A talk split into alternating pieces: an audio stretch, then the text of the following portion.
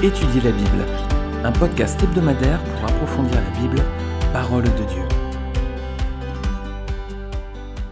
Bonjour à tous, j'espère que vous allez très bien. On se retrouve cette semaine pour l'étude de la deuxième partie du chapitre 37 de la Genèse. Alors c'est cet épisode où Joseph est vendu par ses frères. La semaine dernière, on avait vu la première partie, versets 1 à 17. On avait vu les différences de caractère entre Joseph et les autres fils d'Israël. Et on voit aujourd'hui, donc versets 18 à 36, on va voir que Joseph donc est vendu par euh, ses frères. Relisons ce passage, donc Genèse 37, versets 18 à 36. Ils le virent de loin, et avant qu'il ne soit près d'eux, ils complotèrent de le faire mourir. Ils se dirent l'un à l'autre, Voici le rêveur qui arrive.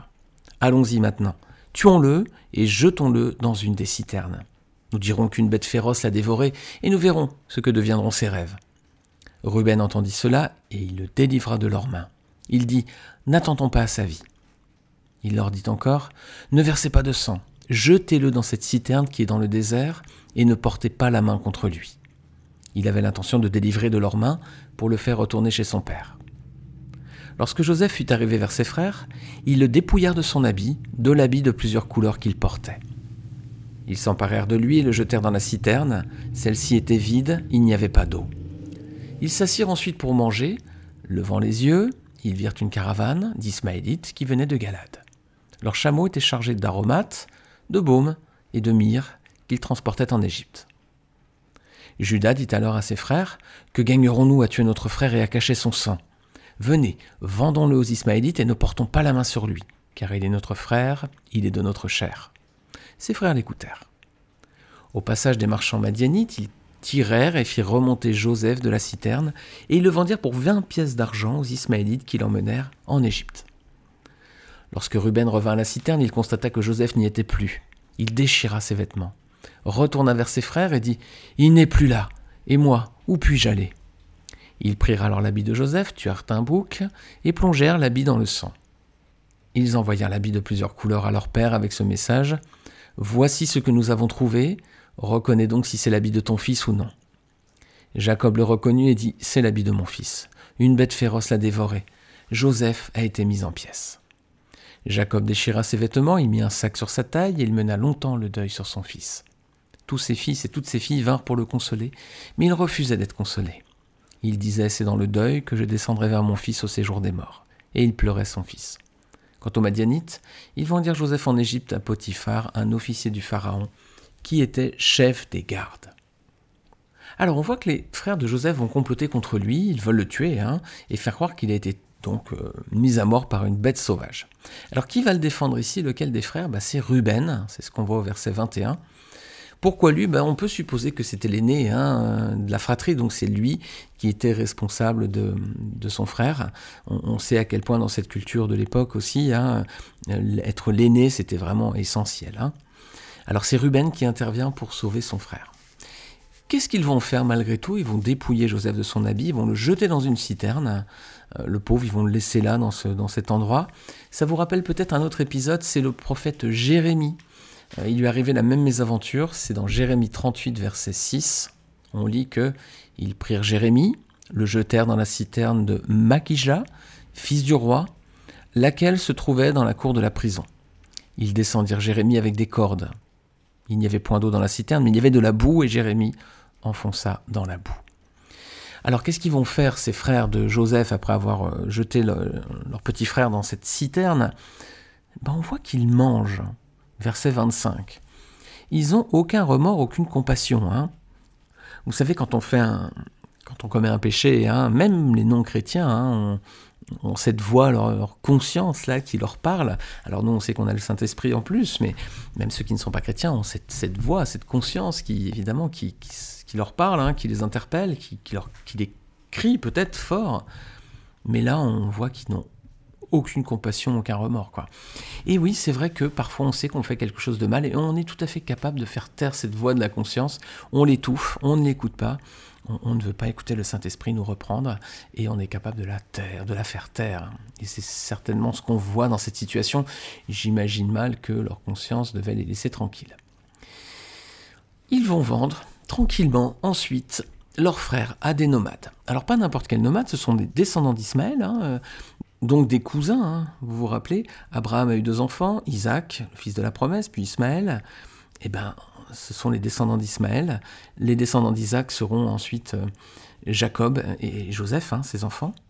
Alors, ils viennent d'où de Galade? Et qu'est-ce qu'ils transportent Des aromates, du baume et de la myrrhe? Justement, on va regarder deux versets, toujours dans le prophète Jérémie, qui concernent Galade. Regardez Jérémie chapitre 8, verset 22. N'y a-t-il point de baume en Galade? N'y a-t-il point de médecin?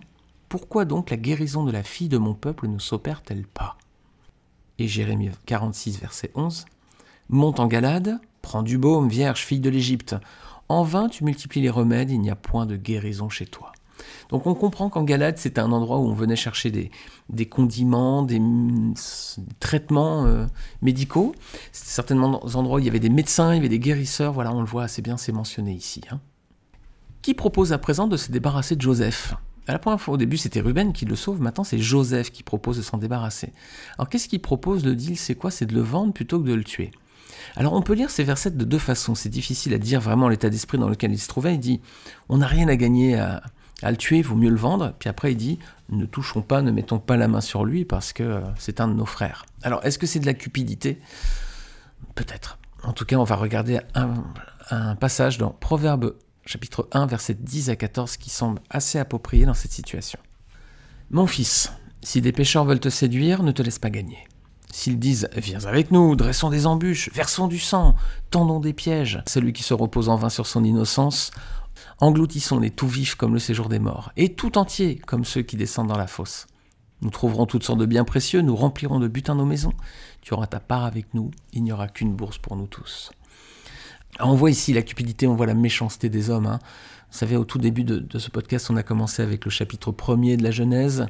On a vu que Dieu a créé un monde parfait, merveilleux, avec euh, sans péché, et puis avec de créatures innocentes, Adam et Ève, et puis le diable est venu les tenter, il y a eu la chute, et puis ensuite rapidement le premier meurtre, les mensonges, etc. On voit que les amis, on s'enfonce de plus en plus dans le péché, hein, et, le monde d'aujourd'hui n'est pas meilleur que celui d'hier. Il suffit de regarder les informations tous les jours, et on voit ici euh, la, la cupidité, la méchanceté des frères de Joseph également. Alors Ruben, a priori, il n'était pas avec eux à ce moment-là parce qu'il revient après, il ne trouve plus Joseph dans la citerne.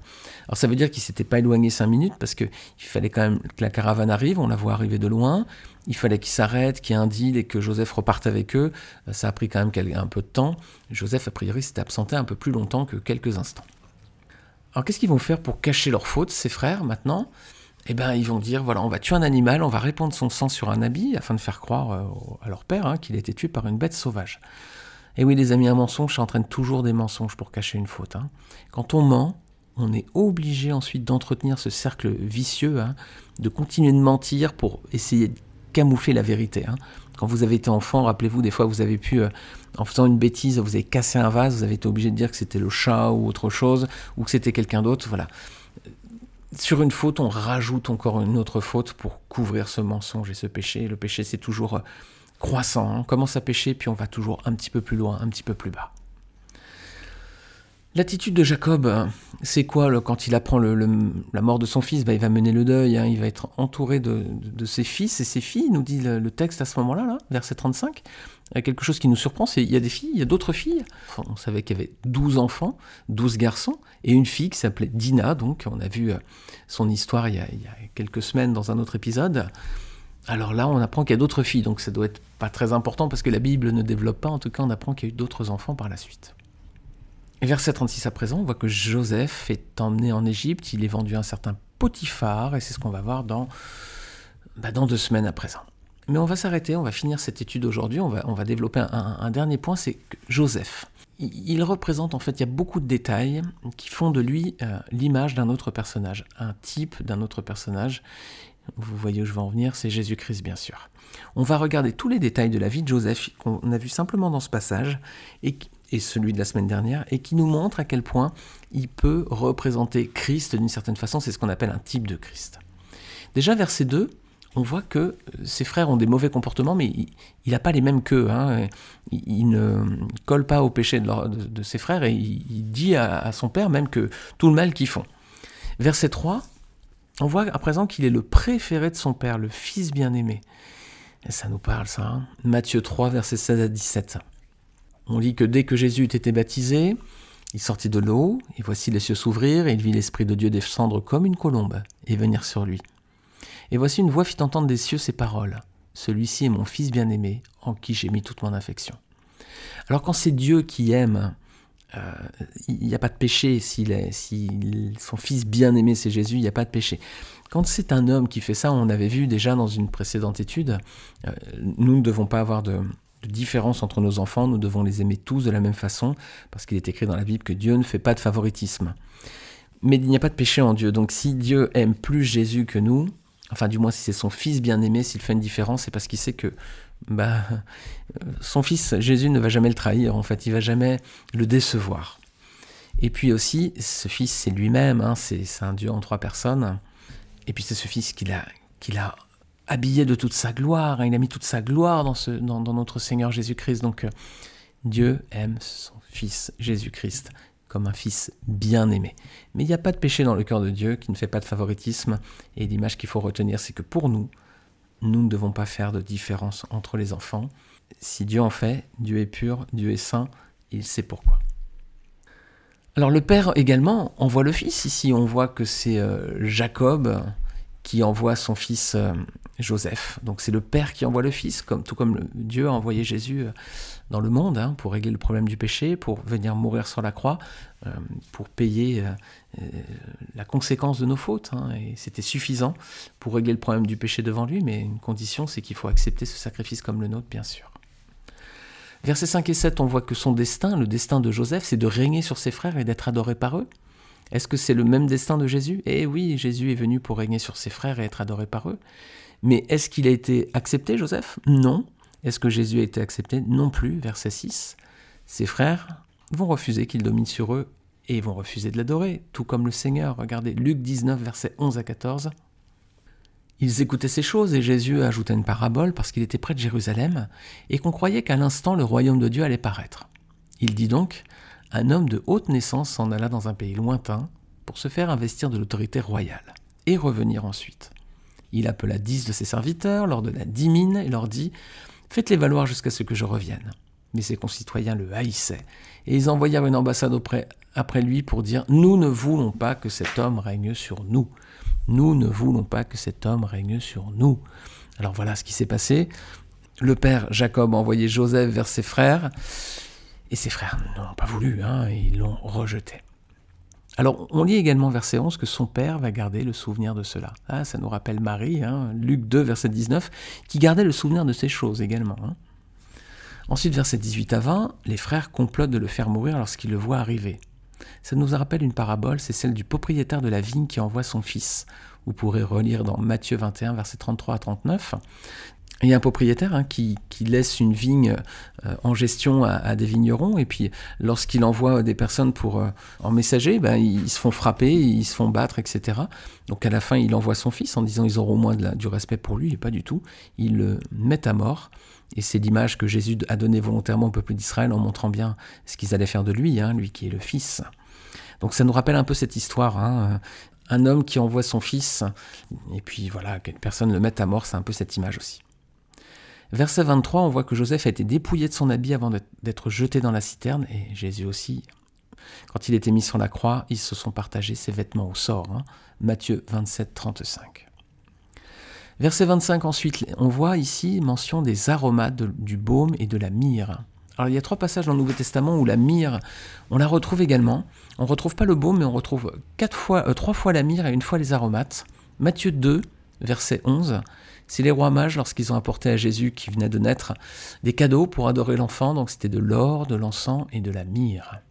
Ensuite, Marc 15, verset 22, sur la croix, ensuite lorsque Jésus était mis à mort, les soldats ont donné à boire à Jésus du vin mélangé à de la myrrhe, mais il ne l'a pas pris. La myrrhe, en fait, c'est un antiseptique, hein, donc c'est pour ça qu'on le retrouve ici. Et troisième passage, dans Jean 19, verset 38-40, on voit que Joseph d'Arimathée, qui va venir embaumer le corps du Seigneur, va le faire avec des aromates et de la myrrhe. Voilà, on retrouve myrrhe, aromate, pas le baume, mais on retrouve cette mention dans le Nouveau Testament aussi avec la vie et la personne de Jésus. Verset 28, il est vendu pour de l'argent, Joseph, 20 pièces d'argent. Jésus aussi était vendu. Hein. Alors c'est 30 pièces, ça c'est pas important, c'est pas la quantité, mais en tout cas, il y a la mention d'être vendu pour de l'argent également. Matthieu 26, verset 15. Verset 31, on pourrait continuer, vous voyez, il y en a beaucoup. Hein. Il reste encore, euh, il en reste encore quelques-uns. Verset 31, on voit que la tunique de Joseph, elle est trempée dans le sang, et le vêtement de Christ a bien sûr été taché par euh, le sang qui a coulé sur la croix. Et dans l'éternité, le Seigneur gardera aussi une trace de ces choses. Hein. On avait vu la semaine dernière que Joseph hein, avait raconté ses songes à ses frères. On s'était posé la question est-ce que c'était bien de l'avoir fait? Est-ce que c'était sage et prudent? Mais Ce qu'on peut dire, c'est que il a raconté la vérité, Joseph, à ses frères. Il a dit les songes qu'il avait eus. Il n'a pas menti, il l'a dit. Et bien Jésus aussi, il a raconté la vérité à, ses frères. Hein. Euh, il a raconté aussi tout ce qu'il avait vu au Père et il n'a pas menti, Jésus n'a rien caché. Alors Joseph, c'était concernant ses songes et ça lui a coûté la vie au, figuré. Hein, et il va ensuite être vendu, il va être sauvé et vendu. Mais Jésus, lui non plus, n'a pas tenu sa langue, il a, tout raconté, il a dit toute la vérité. Mais par contre, ça lui a coûté la vie et là, c'est au propre. Hein. il est vraiment mort sur la croix pour nous.